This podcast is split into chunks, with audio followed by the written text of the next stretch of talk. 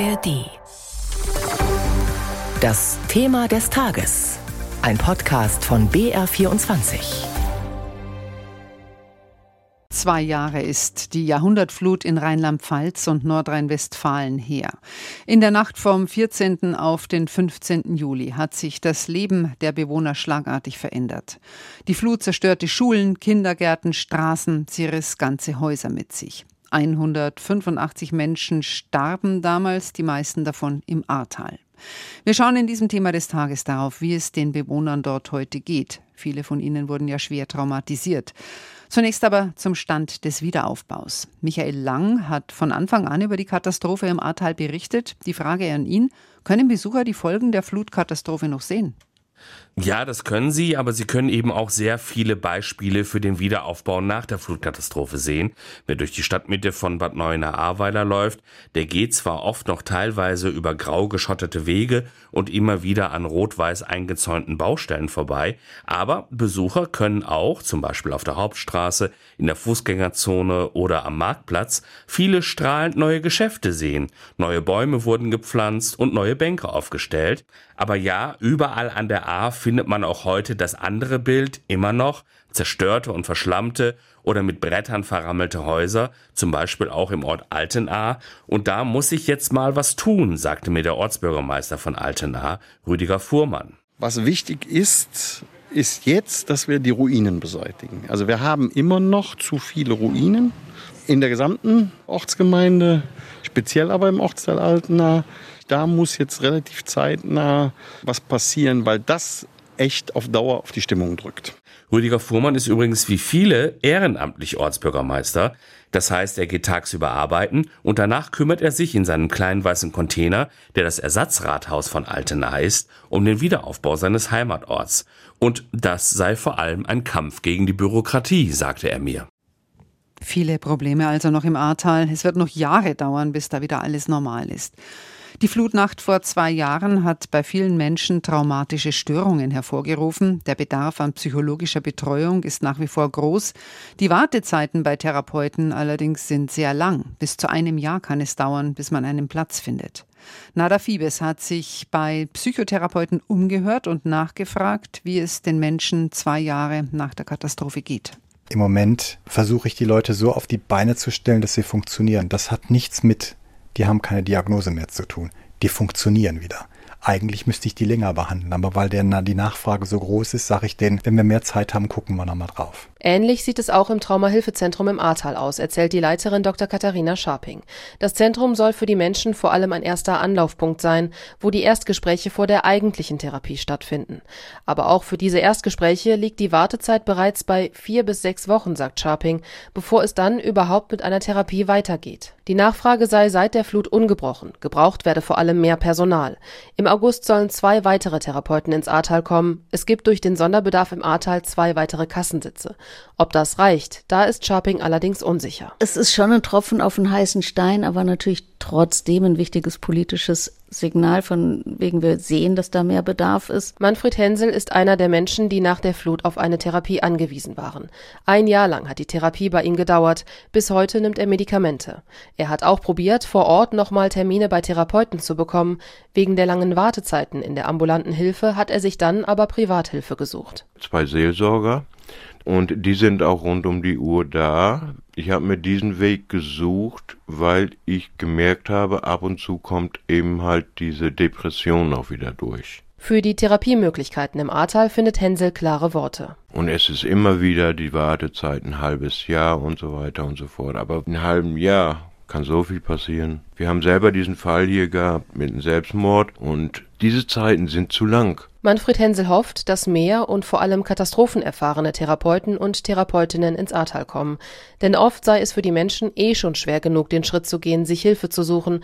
Die aktuelle Situation macht es für viele noch schwerer. Sehr zu empfehlen zum Thema ist auch der Podcast Die Flut. Warum musste Johanna sterben? Abrufbar in der ARD Audiothek. Die Flutkatastrophe im Ahrtal vor zwei Jahren hat zu einem Umdenken auch in anderen Bundesländern geführt, wie es um den Schutz von Starkregen, Vorstarkregen und Sturzfluten bestellt ist. Daten, die dem Bayerischen Rundfunk vorliegen, zeigen, jede vierte Stadt in Bayern ist gefährdet. Wo genau und was Städte und Kommunen tun, hat Melanie Marx recherchiert. Wir haben mittlerweile vier Starkregenereignisse über der Stadt, die in die Dimension, wir müssen jetzt das beschreiben, die sich an der Grenze seltenes und extremes Niederschlagsereignis äh, bewegten. Thomas Schweiger hat einen Stapel Papiere vor sich ausgebreitet, darauf Daten des deutschen Wetterdienstes. Er leitet die Ingolstädter Kommunalbetriebe. Er erzählt, in den vergangenen Jahren hat es immer wieder heftige Starkregen gegeben. Zum Beispiel im Jahr 2011. Da kamen pro Stunde mehr als 50 Liter pro Quadratmeter herunter. Eigentlich sollte das laut Statistik nur einmal in 100 Jahren passieren. Das ist genau das, was aktuell so schwer vermittelbar ist, dass Sie in der statistischen oder versicherungsmathematischen Wiederkehrwahrscheinlichkeit sagen müssen, das passiert einmal pro 100 Jahre und wir haben es alle mehrfach erlebt. Starkregen und Sturzfluten sind besonders verheerende Naturphänomene. Und Wissenschaftler gehen davon aus, dass sie infolge des Klimawandels zunehmen werden. Nun zeigen Daten aus dem Journal of Hydrology, gut ein Drittel von Bayern wäre stark oder sehr stark gefährdet.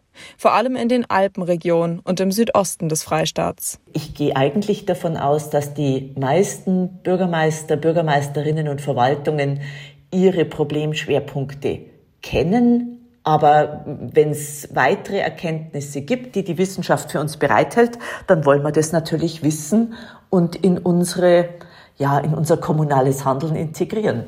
Der Schutz vor Sturzfluten ist in Deutschland Sache der Kommunen. Beim Bayerischen Gemeindetag ist Juliane Thiemet für das Thema verantwortlich. Für sie sind die Daten besonders spannend. Allerdings, Details sind noch nicht öffentlich. 2017 hat die bayerische Staatsregierung Wissenschaftler beauftragt, die Gefahren durch Sturzfluten für Bayern zu analysieren. Die Informationen, die im Journal of Hydrology veröffentlicht wurden, sind nur ein kleiner Teil davon. Denn die Wissenschaftler haben fast auf den Meter genau errechnet, wo sich in Bayern Wasser sammeln und in welche Richtung es fließen könnte. Solche Risikokarten liegen schon seit gut zwei Jahren beim Umweltministerium. Erst seit kurzem können Kommunen einen Entwurf einsehen. Das Ministerium schreibt dazu auf Anfrage des Bayerischen Rundfunks Die Karten werden partnerschaftlich mit den Kommunen fertiggestellt.